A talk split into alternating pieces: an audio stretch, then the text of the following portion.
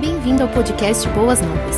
Ouça agora uma mensagem ministrada pelo pastor Kleber Souza. Que alegria, queridos irmãos, estarmos nessa quarta viva essa noite para compartilharmos da palavra de Deus. Mas eu queria ter também um momento de oração. Eu quero me voltar aqui para você. Tem sido um tempo muito difícil. Nós, os pastores, desde o pastor Wagner, que é o pastor presidente dessa igreja, e todos os seus colaboradores, pastores auxiliares, temos aqui acompanhado muitos irmãos com diversas lutas. Alguns enlutados. Isso é, dói para nós, os pastores, no fundo do nosso coração. Empatia, sentir a dor do outro, nós temos sentido.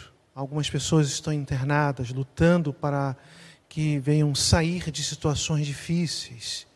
Alguns testaram positivo para o Covid e têm orado e nós temos acompanhado para que nesse momento nada venha a se agravar. E nós sabemos, por esta fase, que emocionalmente as pessoas acabam ficando abaladas. Temos também é, vivenciado muitas vitórias, pessoas que têm passado ou saindo do, saindo do hospital ou saindo desta crise de ansiedade, de luta, mas é um momento difícil. E é por isso que eu queria repetindo, fazendo coro e ombro com o pastor Adalbérico, orar pela sua vida. Você que está na sua casa, você que tem um, um, membro da sua família que está é, com qualquer tipo de doença, principalmente por este vírus da Covid-19, ou está internado, está entubado, ele, ele, precisa ser estubado, né? o tubo precisa sair, ele respirar normalmente, voltar para casa em nome de Jesus. Eu quero interceder pela sua vida, pedir pra, também que Deus continue confortando o seu coração, você que teve perdas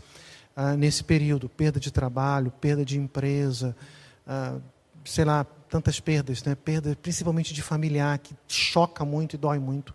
Eu quero clamar pela sua vida, vamos orar. Ó oh, Deus querido, é um tempo muito diferente, é um tempo de muita, muita dor, às vezes de muita angústia mas precisa ser caracterizado também um tempo de muita fé, de muita crença, de muita piedade, de muito fervor, de muita confiança no Senhor, porque o Senhor luta as nossas batalhas, o Senhor nos dá a vitória, o Senhor é o Deus de ontem, de hoje, será eternamente para a glória do Teu nome.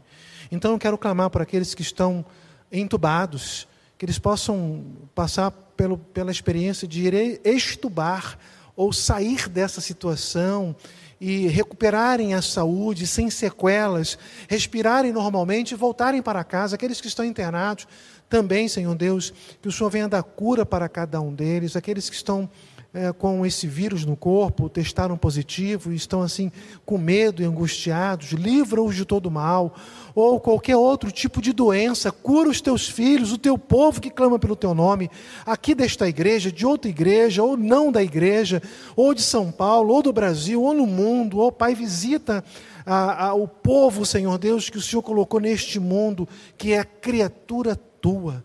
O Senhor os ama profundamente, tanto é que o Senhor envia Jesus Cristo para morrer na cruz e nos salvar. Ele é, ressuscita o terceiro dia e tem o objetivo de nos salvar, um sacrifício por amor a nós. Nos abençoe, Senhor Deus, nos purifica de todo mal. Fale conosco neste momento.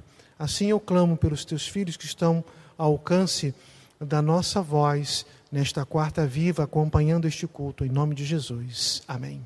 Muito bem, meu querido irmão, quero imediatamente ler para você e com você, na segunda carta do apóstolo Pedro, no capítulo 3, no versículo 18, será projetado aí, você vai acompanhar essa leitura, segundo livro de Pedro, capítulo 3, versículo 18.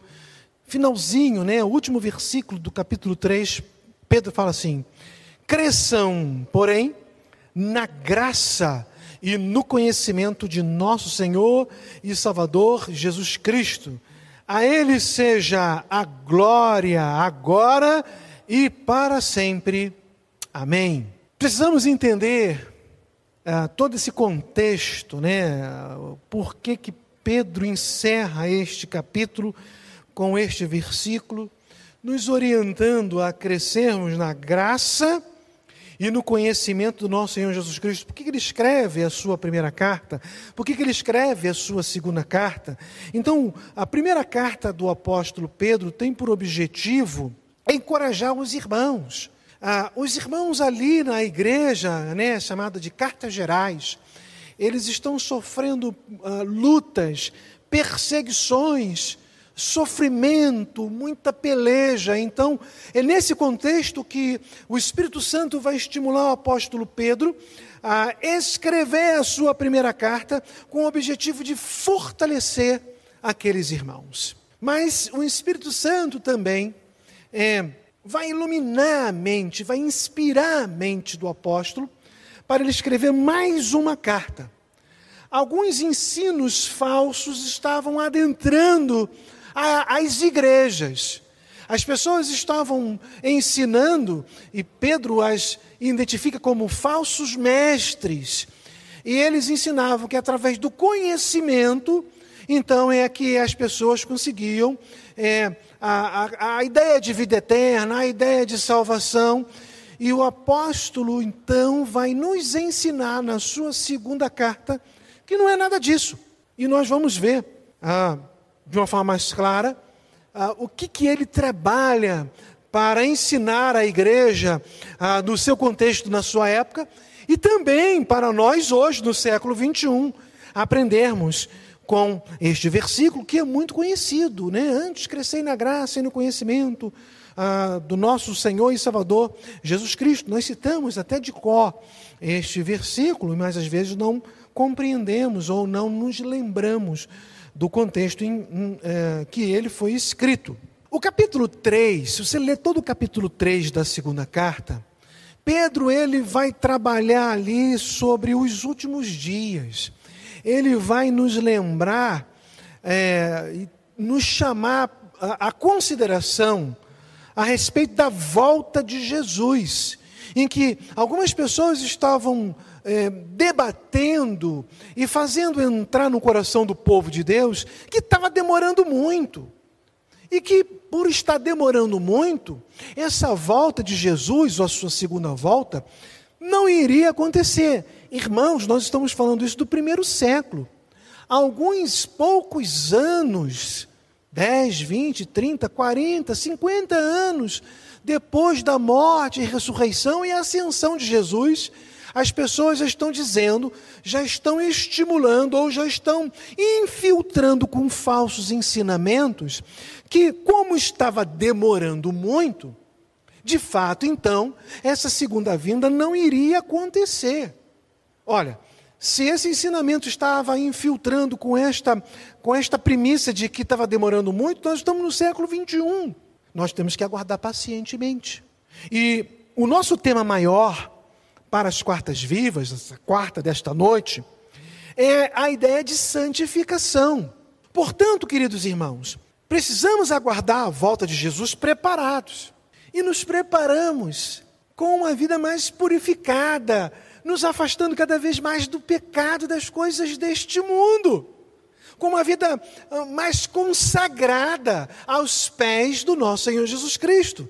Portanto, não precisamos e não podemos ficar fazendo contas se Jesus tinha que ter voltado já e não voltou, está demorando. Não, precisamos pacientemente aguardar a volta do mestre, do noivo, que levará a sua noiva enquanto ele não vem. Trabalhamos neste mundo, servimos na igreja, pregamos o evangelho fora da igreja e trabalhamos a ideia de santificação. Então, precisamos estar atentos. Pedro está nos alertando acerca disso. Não está demorando coisa nenhuma. Isso vai acontecer. Precisamos estar preparados. Qual era o contexto aqui? Essa segunda carta, conhecida como a, a, as cartas de Pedro, né, cartas gerais, elas foram destinadas para algumas igrejas que o, o, o o próprio Pedro, o apóstolo Pedro, ele acaba por identificar na sua primeira carta, né, na região de Ponto, da Galácia, Capadócia, Ásia, Bitínia, e algumas comunidades, outras, que a, essa carta alcançou.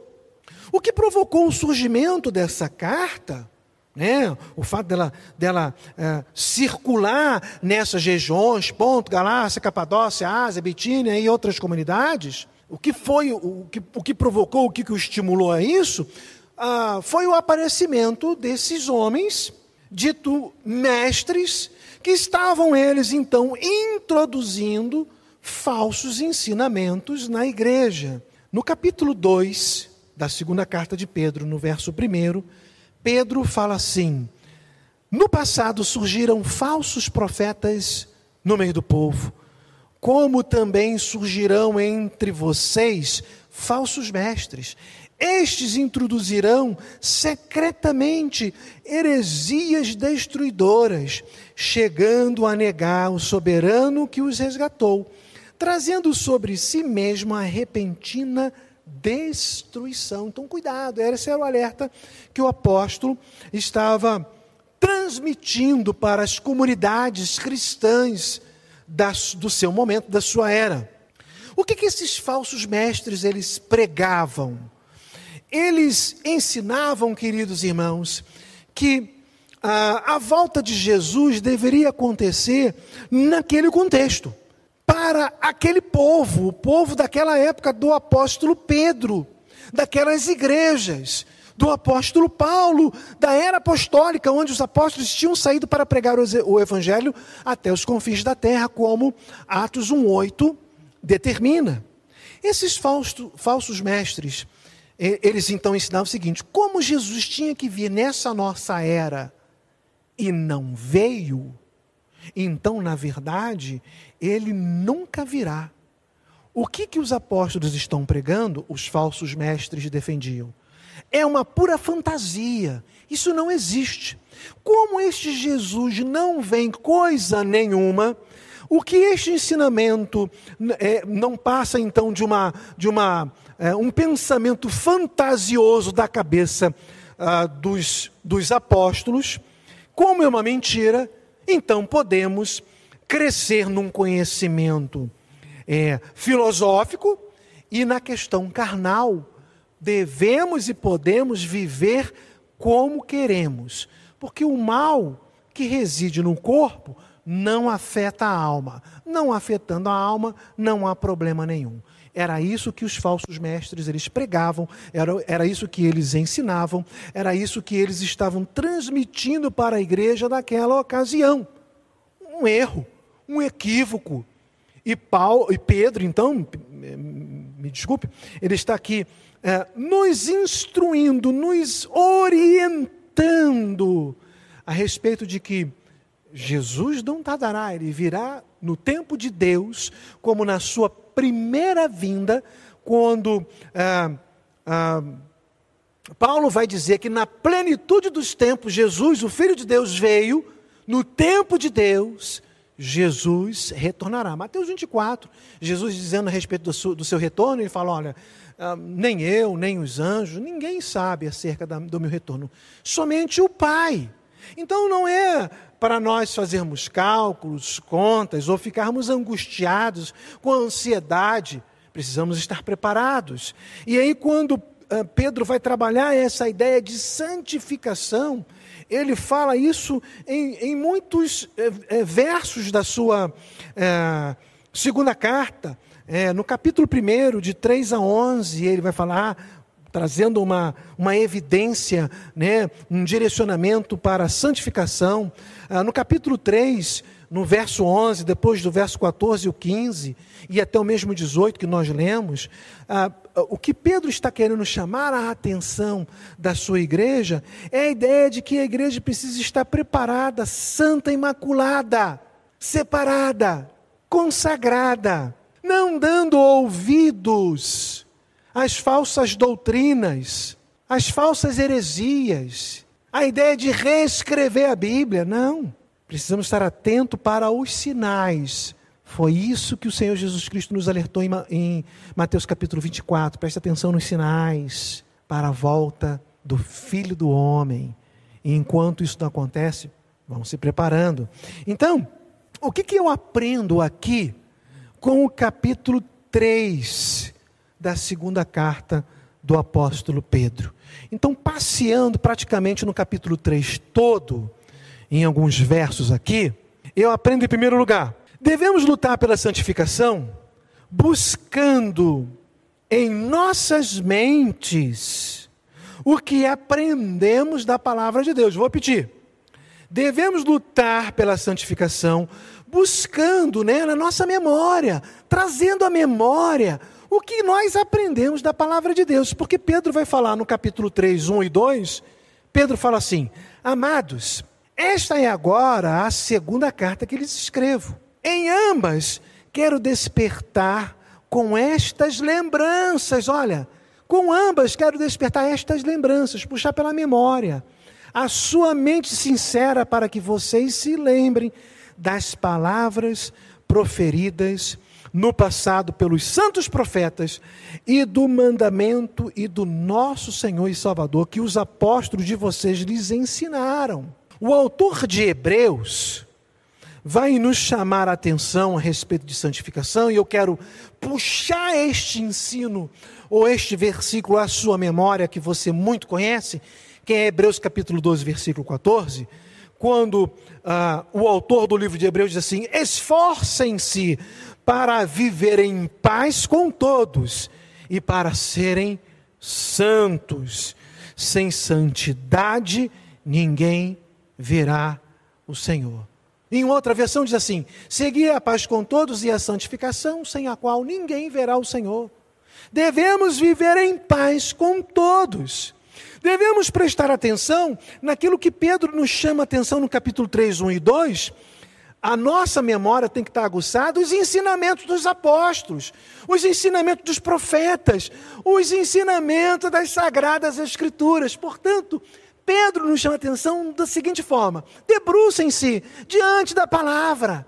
Quando vocês lerem profundamente a palavra de Deus, vocês vão lembrar dos ensinamentos que os profetas, que os apóstolos, que os servos, os grandes homens de Deus, inspirados pelo Espírito Santo, trouxeram aos seus, coração, aos seus corações todos os ensinamentos. Então precisamos nos debruçar e puxar da memória, não ficar decorando ou ficar repetindo. Olha, nós tínhamos por hábito antigo ter na nossa casa aquela caixinha da promessa. Olha, meus amados irmãos, a Bíblia é muito mais do que promessa. A própria caixinha já é autoexplicativa, a caixa da promessa. O que você puxar ali só vai ter promessa, só vai ter coisa boa. Mas às vezes não vai ter um puxão de orelha, um alerta. Então, preste atenção nas Sagradas Escrituras como um todo. E preste atenção naquilo que os profetas querem nos ensinar, os homens de Deus. Então, quando nós lemos aqui que devemos seguir a paz com todos e a santificação, é assim que devemos viver, meus amados irmãos. Primeiro livro de Pedro, capítulo 1. Ó, Pedro novamente, agora a sua primeira carta. Capítulo 1, versículo 16. E Pedro está fazendo uma citação de Levítico 19, versículo 2 Levítico 19, versículo 2, Pedro fala assim: Pois está escrito, sejam santos, porque eu sou santo. Olha, meus amados irmãos, a santidade é uma exigência de Deus. Desde o momento em que ele criou o homem, o homem peca, ele vai trabalhar para que o homem seja restaurado, e após a sua restauração, o homem tem que buscar a ideia de santidade, de santificação, porque Deus é santo. E se nós queremos ter uma comunhão, uma comunicação, um, um viver diário na presença de Deus, devemos buscar a santidade. Por isso que ah, Pedro, no finalzinho, ele fala assim: vocês precisam crescer na graça e no conhecimento.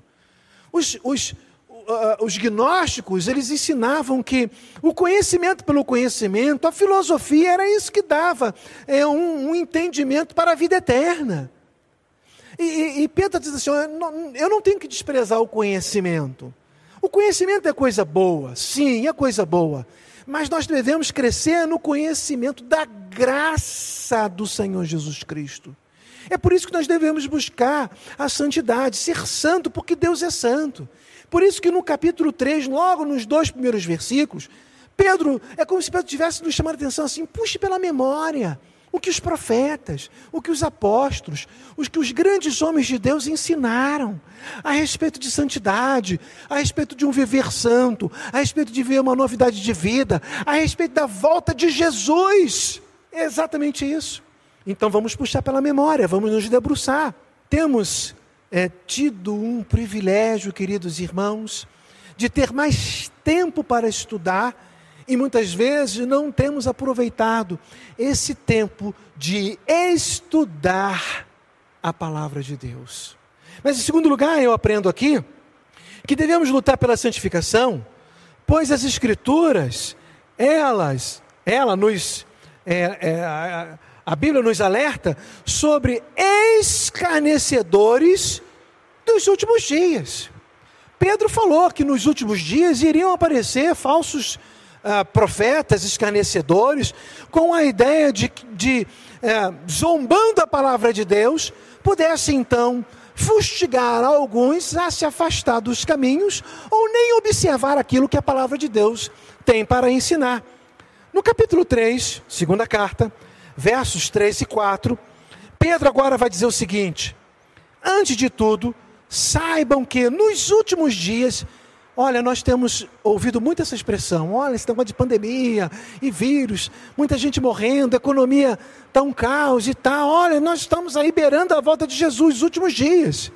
Pedro fala assim: antes de tudo, saibam que nos últimos dias surgirão escarnecedores, zombando e seguindo suas próprias paixões, a sua própria maneira de viver. Eles dirão: o que houve com a promessa da sua vinda? Zombando a respeito da vinda de Jesus. Desde que os antepassados morreram, tudo continua como desde o princípio da criação. Meus amados irmãos, nós precisamos é, buscar o entendimento, a lembrança da palavra de Deus, porque não só Pedro, mas muitos outros ah, nos lembram que os zombadores eles estão aí. Eu lembro de Atos capítulo 17, quando Paulo vai dar o seu discurso com o título Ao Deus Desconhecido, quando ele está no Areópago e ele vê lá a ideia lá do original grego, ele viu muitas imagens, e a ideia lá no original é como se ele tivesse visto uma floresta de imagens, tamanha era a quantidade de, de, de ídolos que os gregos tinham. E os gregos eram muito preocupados em não ofenderem então a honra do Deus que estavam lá em, lá em cima, no alto, eles levantam o altar sem nenhuma imagem, mas eles, eles dedicam este altar ao Deus desconhecido. Vai saber que tem algum Deus que nós não temos aqui na nossa floresta de imagens, e quem sabe ele vai se sentir desonrado, porque nós não homenageamos, então está aqui erigido este altar ao Deus desconhecido. Aí Pedro, Paulo pega esse gancho, inspirado pelo Espírito Santo, e ele vai pregar a respeito do Deus desconhecido. Ele vai lá dar o seu discurso e as pessoas estão ali ouvindo. Mas o finalzinho do capítulo 17, quando os gregos ouvem acerca da ressurreição, eu acredito que seja lá por verso 32, Lucas, que é o autor de Atos, diz que os gregos zombavam e diziam: acerca deste ensinamento, te ouviremos outra hora, nós não queremos mais ouvi-lo acerca deste assunto.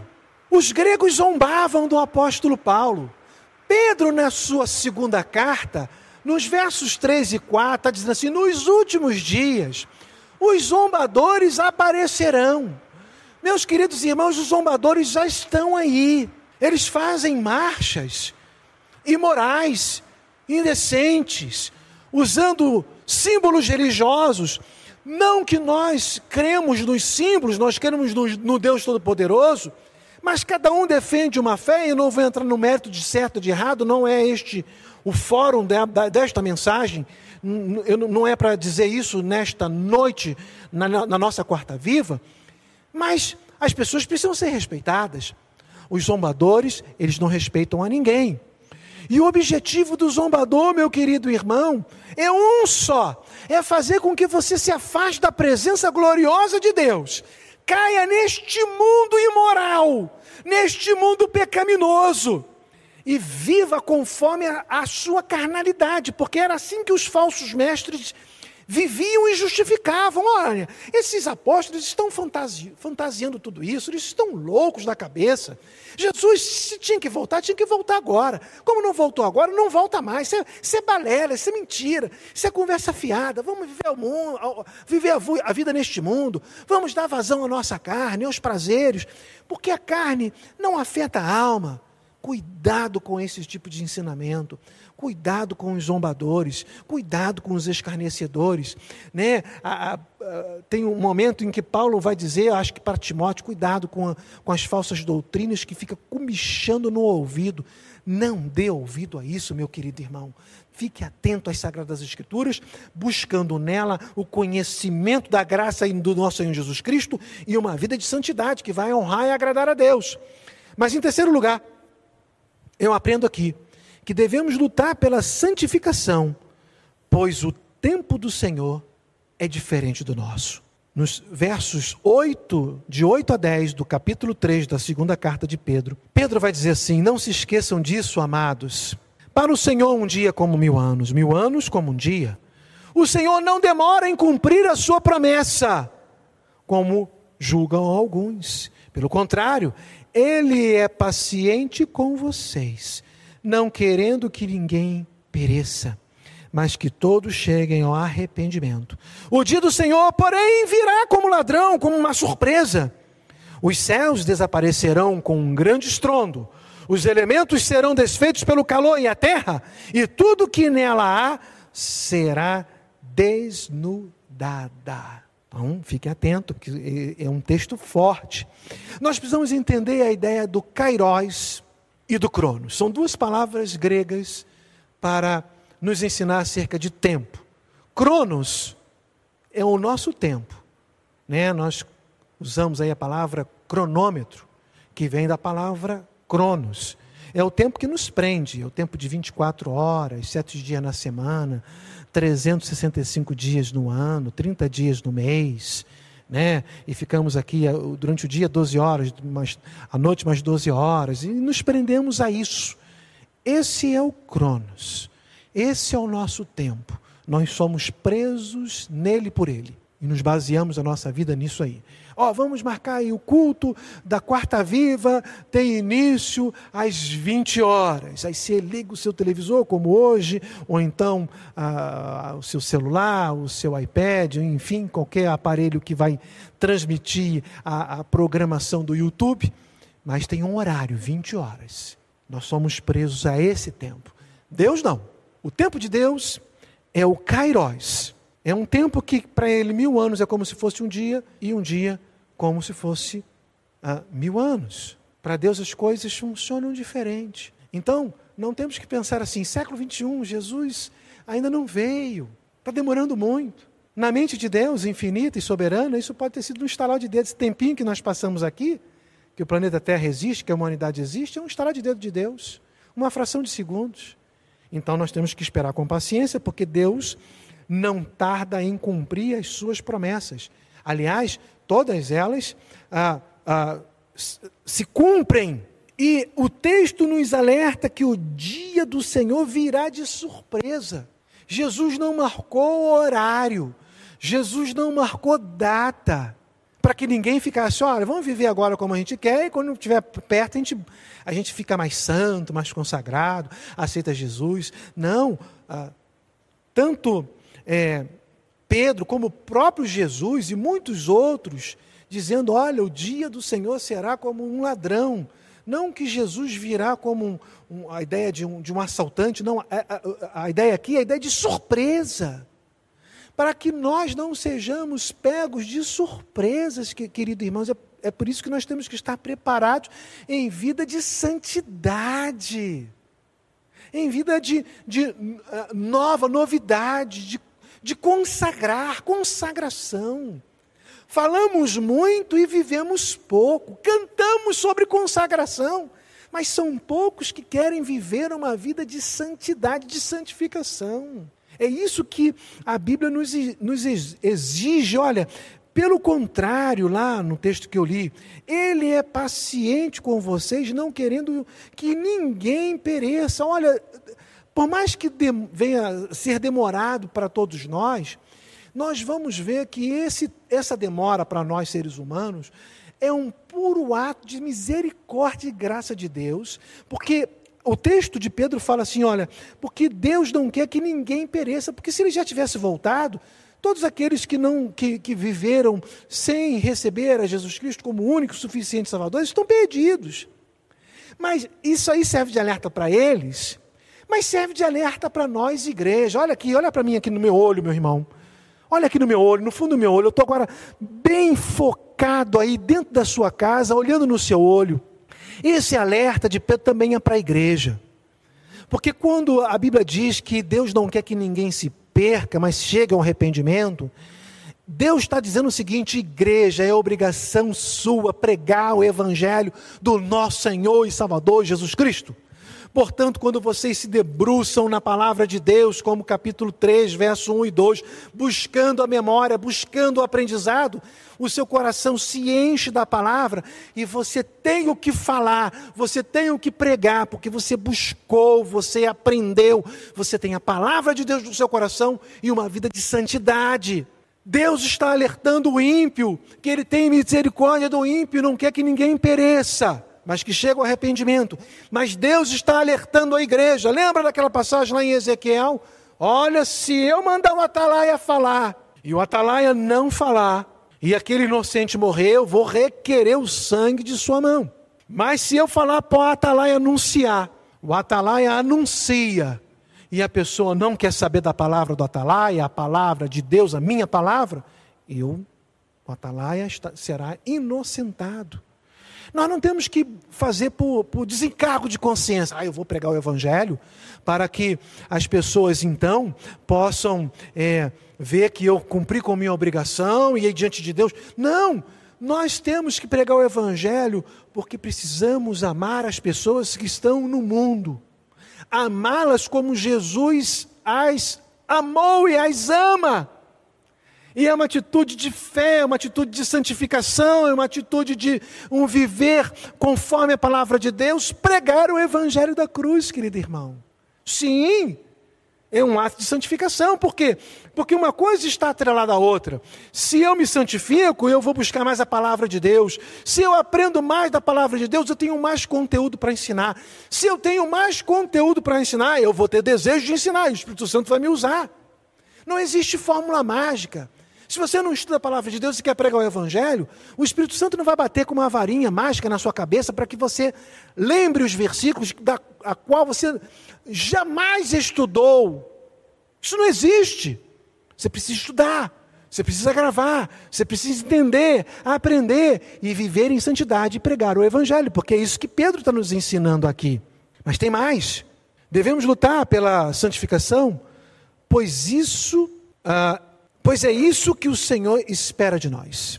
Devemos lutar pela santificação, porque é isso que o Senhor espera de nós. Versos 3, desculpa, capítulo 3, versos 11 e 12. Visto que tudo será assim desfeito, que tipo de pessoa é necessário que vocês sejam? Olha a pergunta de Pedro para nós, crentes, ou aqueles que estão acompanhando agora a mensagem da quarta viva nesta noite? Que tipo de pessoa é necessário que vocês sejam? Vivam de maneira santa, piedosa, esperando o dia de Deus e apressando a sua vinda. Naquele dia os céus serão desfeitos pelo fogo e os elementos se derreterão pelo calor. Versículo 14: Portanto, amados, enquanto esperam estas coisas, empenham-se para serem encontrados por Ele em paz, imaculados e inculpáveis. Me chamou a atenção a pergunta que Pedro vai fazer no início do versículo 11: Que tipo de pessoas é necessário que vocês sejam? É como se Pedro tivesse nos chamando a atenção assim: o que, que Deus espera de cada um de nós em termos das nossas atitudes? Como Deus olha para nós e como Ele deseja nos ver?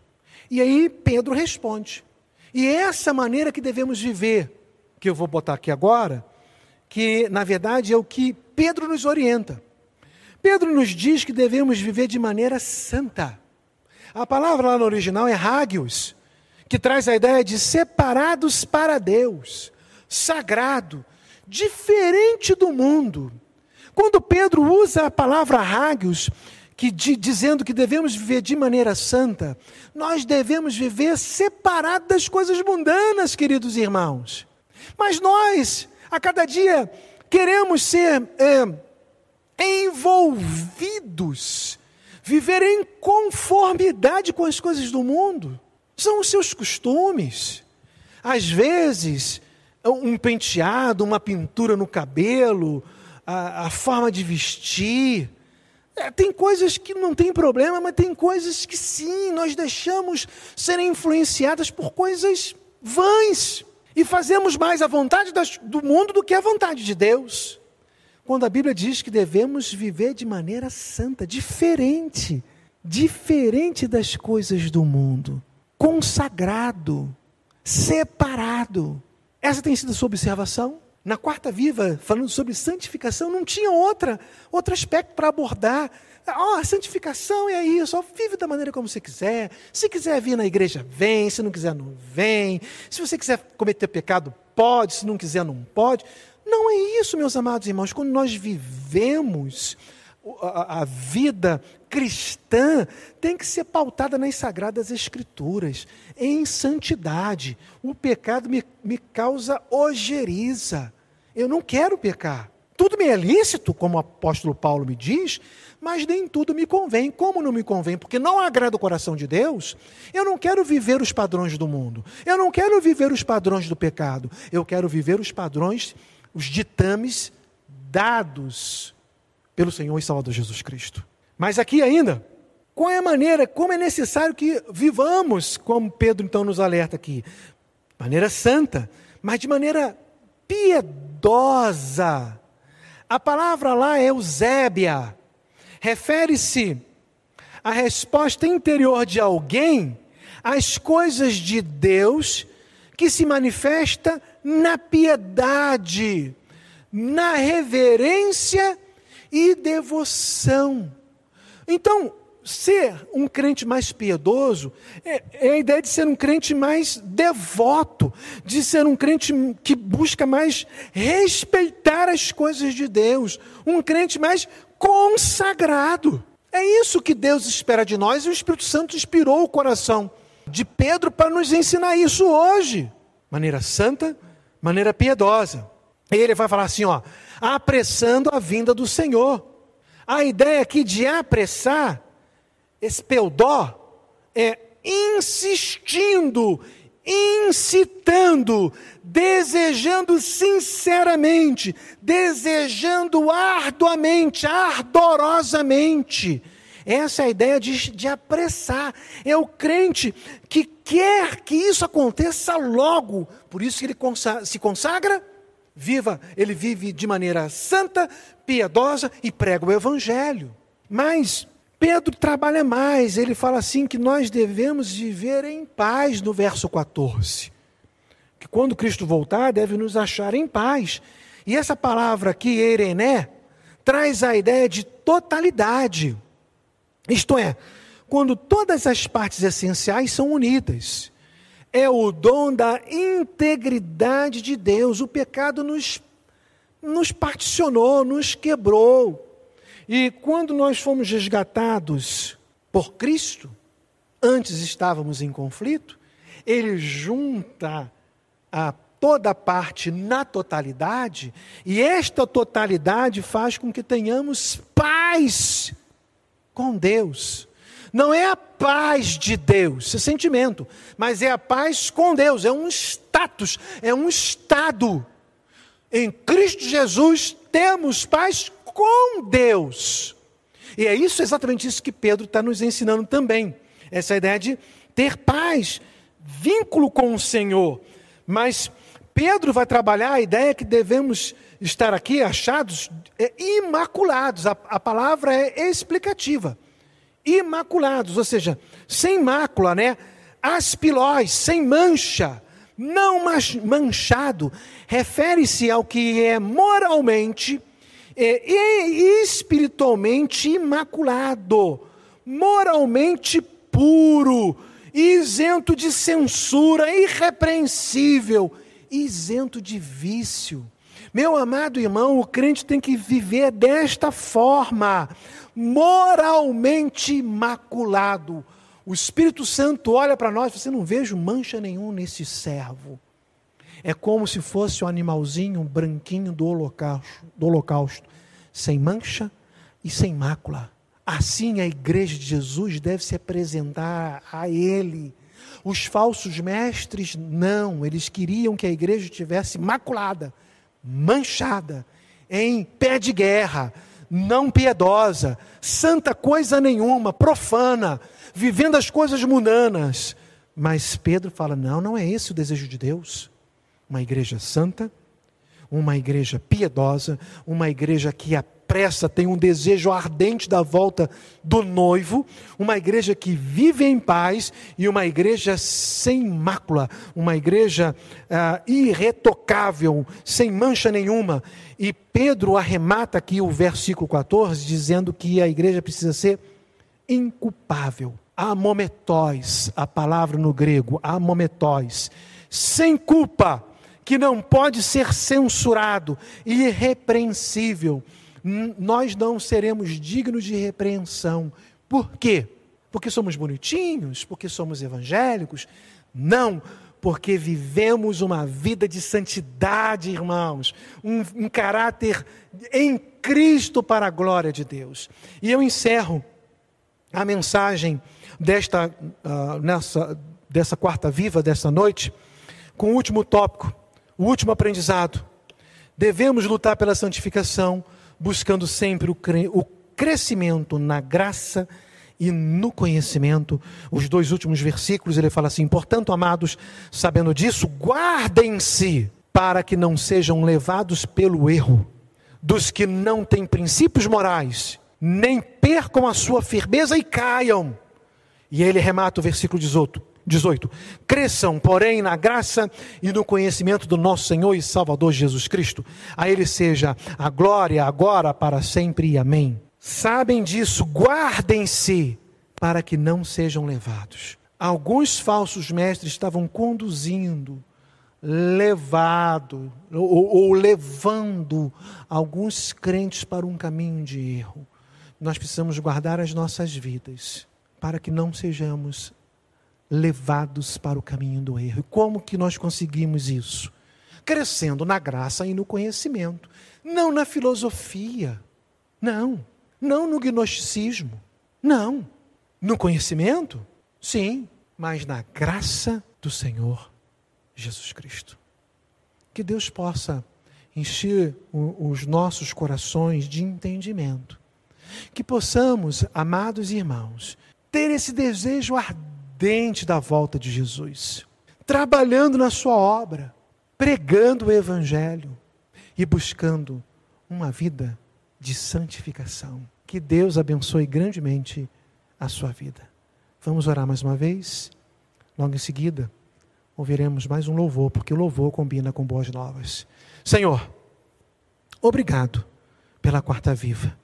Obrigado por esta noite, quando trabalhamos o tema santificação. Que possamos ser santo como o Senhor é santo.